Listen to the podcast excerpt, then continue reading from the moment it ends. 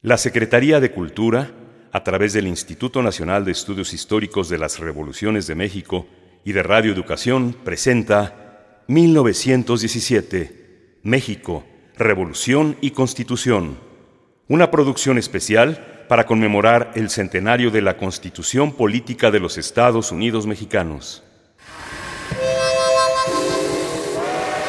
1917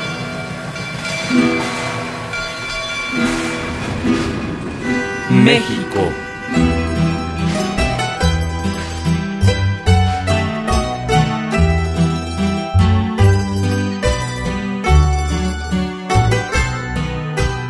Revolución y Constitución.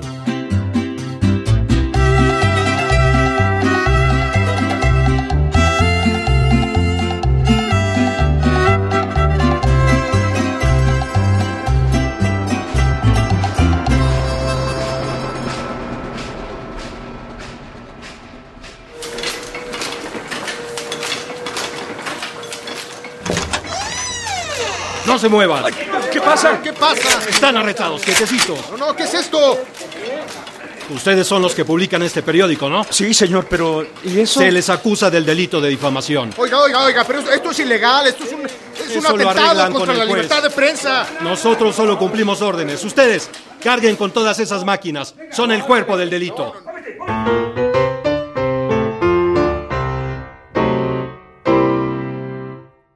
Durante el porfiriato, el periodismo crítico que había florecido durante el período de la Reforma poco a poco fue desplazado por un periodismo de apoyo al régimen. La política de Porfirio Díaz hacia el periodismo se movía entre la subvención de algunos periódicos como El Imparcial, que exaltaba la figura del presidente, a una abierta represión contra el periodismo de oposición.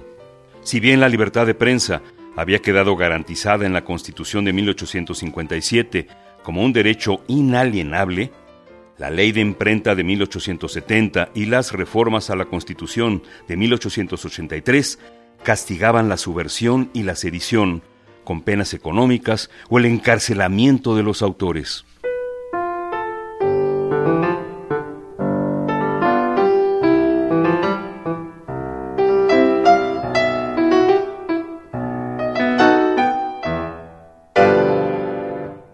El 20 de diciembre de 1916, el Congreso Constituyente discutió el artículo séptimo sobre la libertad de imprenta.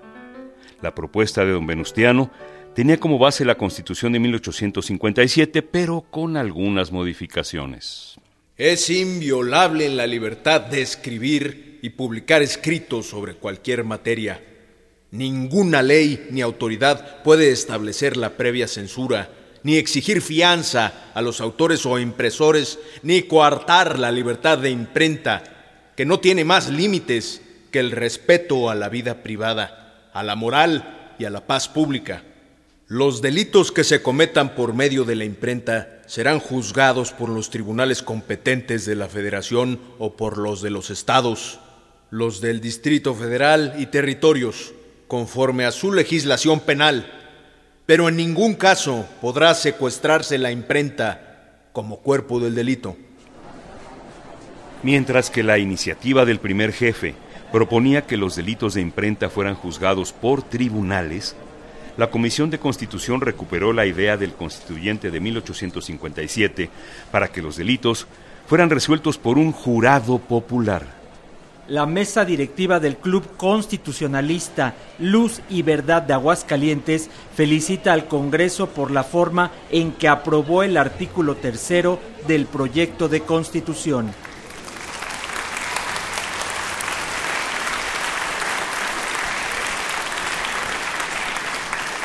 Está a discusión el dictamen sobre la libertad de imprenta. Tiene la palabra el ciudadano Rafael Martínez. Señores diputados, hasta hoy el periodista no ha tenido garantías ni justicia. Es él el que abre brecha para los grandes movimientos evolutivos y quien recibe los primeros golpes de los reaccionarios indignados y de los déspotas con poder. Los constituyentes del 57, al tratar la libertad de la prensa, prescribieron que al periodista debía juzgársele en un jurado popular. Pero en 1883, siendo presidente de la República don Manuel González, se transformó el artículo acabando con el jurado popular y entregando al periodista a los jueces. ¿Qué ha pasado? Todos lo sabemos. Desde entonces, el periodista ha sido ultrajado, infamado, escarnecido, maltratado y asesinado. La cárcel de Belén en México, la fortaleza de Ulúa en Veracruz, la lóndiga de Granaditas en Guanajuato, la penitenciaria de Chihuahua y otras muchas prisiones son los sitios en donde el periodista ha sufrido crueles tormentos. El periodista, por su misión, tiene que estar muy frecuentemente frente a los hombres con poder. Indudablemente que si se entrega ese hombre a los jueces que dependen en toda forma de los hombres que tienen poder, se entrega maniatado para que se haga de él lo que se quiera. El jurado popular, desde luego, es otra forma de juzgar. Entre el jurado popular y los jueces existe la inmensa diferencia de que el primero no tiene ligas oficiales y los segundos dependen del gobierno.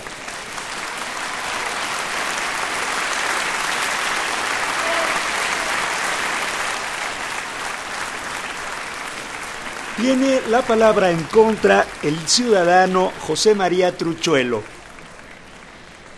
Debo decir a ustedes que el establecimiento de un jurado popular viene a establecer un privilegio, viene a reconocer un fuero para la imprenta y esto no está de acuerdo con el principio del credo liberal. ¿Cuál es la esperanza para regenerar a la sociedad y sentar unas bases distintas si dejamos precisamente ciertos privilegios que mañana se convertirán en tajantes espadas en contra de esas libertades públicas que tratamos de establecer? Si examinamos los demás artículos del proyecto de constitución, vemos que la tendencia es suprimir toda clase de fueros. El artículo décimo tercero dice, nadie podrá ser juzgado por leyes privativas ni por tribunales especiales, porque el único fuero indispensable que hay para sostener la soberanía de una nación es la creación del ejército. Sin embargo, el fuero está perfectamente limitado a tal grado que no tiene absolutamente aplicación más que en asuntos de disciplina, y esto es importantísimo. Señores, no debemos absolutamente reconocer ningún fuero, y mucho menos cuando se trata de establecer una constitución.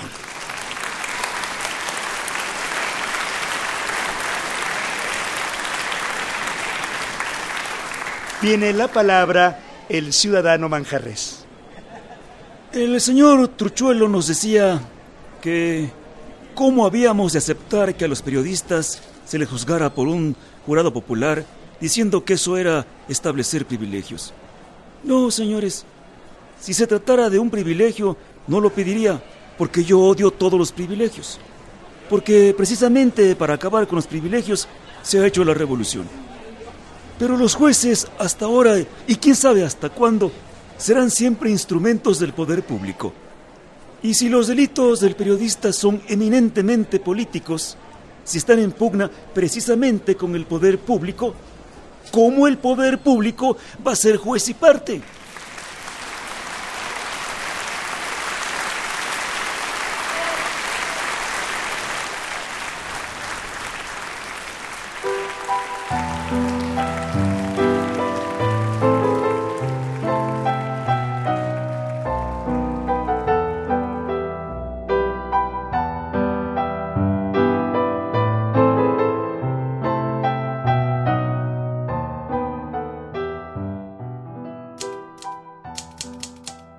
¿Eso sería todo, don Venustiano? Sí, señorita Hermila. Solo, solo hay que enviar el telegrama. Si no me requiere más, señor, deseo ir al correo para recoger unos ejemplares de la revista Mujer Moderna que me enviaron de la capital. Adelante, adelante. Yo, yo tengo una invitación del gobernador de Querétaro para asistir a una exposición de pintura. Ah, solo espero que esté listo el Estado Mayor. Gracias, señor. Es la revista donde publicó su escrito. Sí. Se titula ¿Para qué quieren el voto las mujeres? Pienso distribuirla entre algunas compañeras de aquí, de Querétaro, y algunos diputados. Es probable que con ese escrito tengan más elementos para cuando se discuta mi propuesta. Me parece muy bien. La prensa siempre es un gran aliado. Le pediría que me obsequiara un ejemplar. Por supuesto, señor.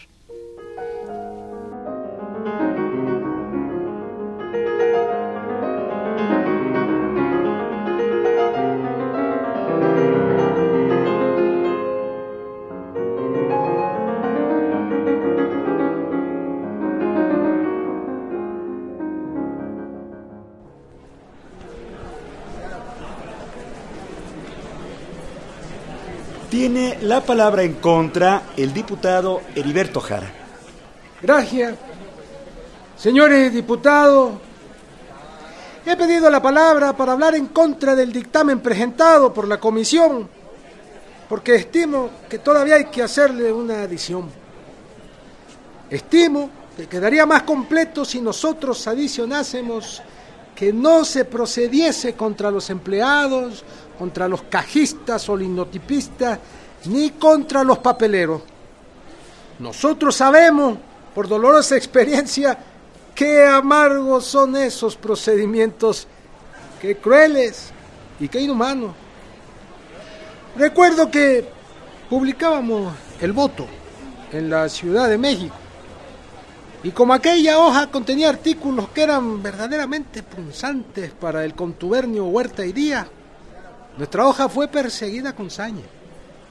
Y hubo un día en que 113 pequeñuelos, 113 niños, de los que se van a ganar el pan corriendo por las calles, bojeando la hoja, fueron encarcelados por vender el voto. Excuso decir a ustedes que cuando se procedió de esa manera, ya no aparecía nada de la imprenta. Hasta las enfajilladoras fueron a dar a la prisión. El jurado popular es, a mi parecer, lo más adecuado para conocer de los delitos de imprenta. Como yo soy partidario de que haya tribunales especiales, por ejemplo, para conocer de los asuntos de trabajo, es por eso que no encuentro nada extraño y sí muy conveniente que el jurado popular sea quien conozca de los delitos de la prensa.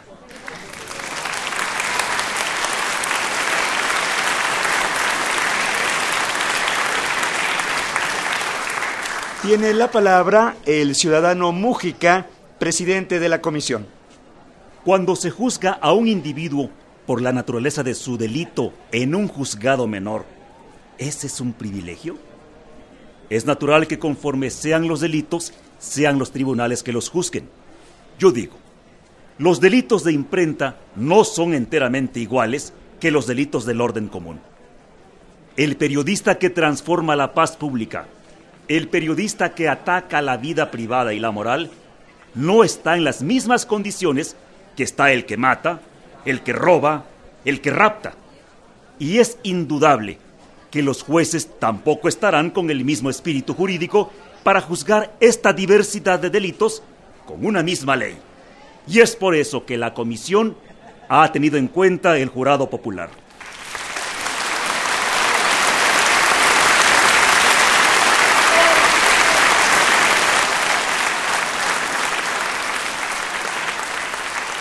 Se va a proceder a la votación nominal. Señores, señores, señores diputados, la comisión pide nada más cinco minutos para retirar el dictamen y volverlo a presentar inmediatamente con las reformas que han sido propuestas. Yo no creo que se pueda reformar un dictamen sobre las rodillas. Se trata de una cuestión de mucha importancia. ¿Por qué no darle a la comisión 24 horas para que lo redacte correctamente? La presidencia dispone que se continúe la discusión en la sesión de mañana. Se levanta la sesión.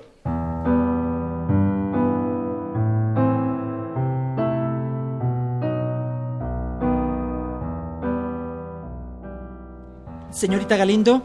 ¿Sí soy yo? Soy reportero del periódico La Opinión de Querétaro. ¿Y en qué puedo servirle? Tengo conocimiento de la iniciativa que usted presentó al Congreso para el voto femenino y quisiera hacerle una entrevista. Claro que sí, encantada. ¿Le parece que acordemos una fecha para platicar al respecto? El día que usted considere. Qué bueno que su periódico tiene interés en este tema que me parece tan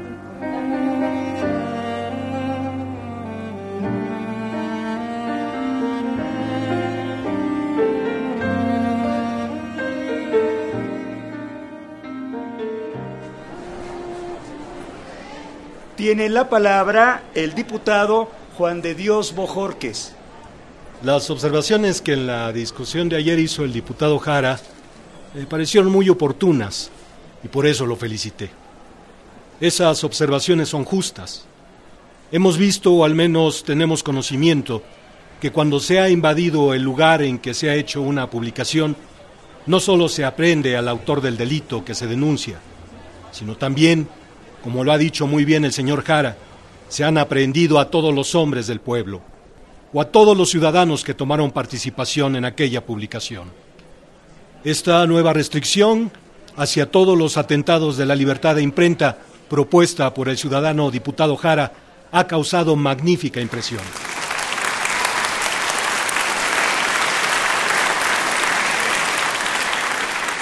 Pido la palabra, señor presidente.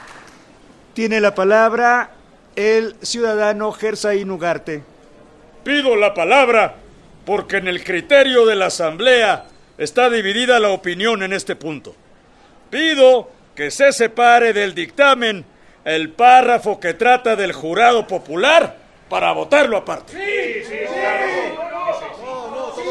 Tiene la palabra el diputado Mújica de la comisión.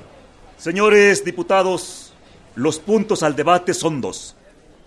Que se establezca el jurado popular para juzgar los delitos de imprenta y la otra parte, relativa a la adición propuesta por el diputado Heriberto Jara, que consiste en que en ningún caso los obreros en general que colaboren en la formación de un periódico serán considerados responsables de los delitos que se denuncien, aun en el caso de que un escrito se declare criminal.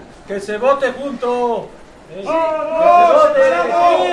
Señores diputados, con el fin de terminar este incidente, la presidencia pone a votación el artículo séptimo en la siguiente forma. Artículo séptimo. Es inviolable la libertad de escribir y publicar escritos sobre cualquier materia. Ninguna ley ni autoridad pueden establecer la previa censura, ni exigir fianza a los autores o impresores, ni coartar la libertad de imprenta, que no tiene más límites que el respeto a la vida privada, a la moral y a la paz pública.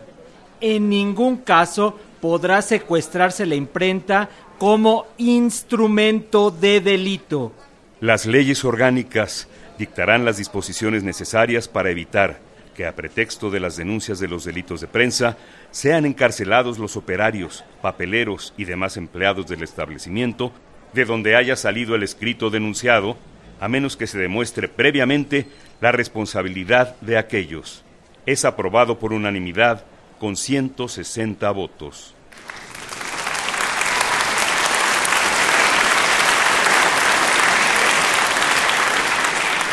Se pone a votación la parte del artículo que dice, todos los delitos que se cometan por medio de la imprenta serán juzgados por un jurado popular.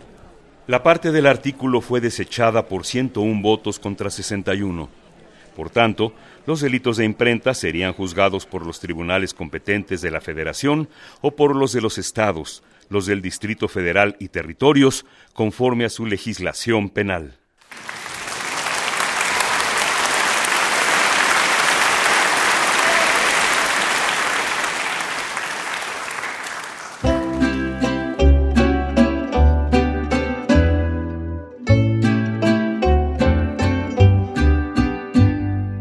Participamos en este capítulo, idea original Instituto Nacional de Estudios Históricos de las Revoluciones de México. Asesoría histórica, doctoras Josefina Moguel y Rosa María Valles.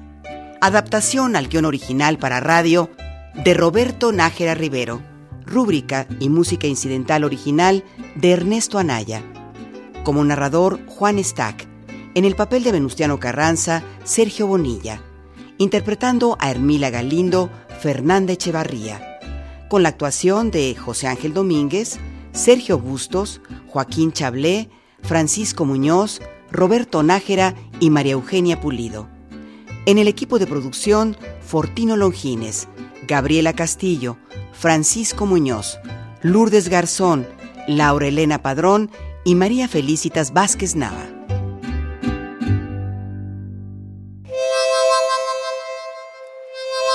...1917...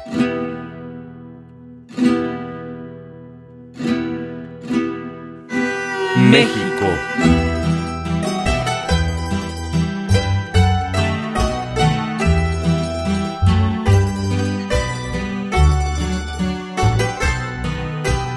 Revolución y Constitución.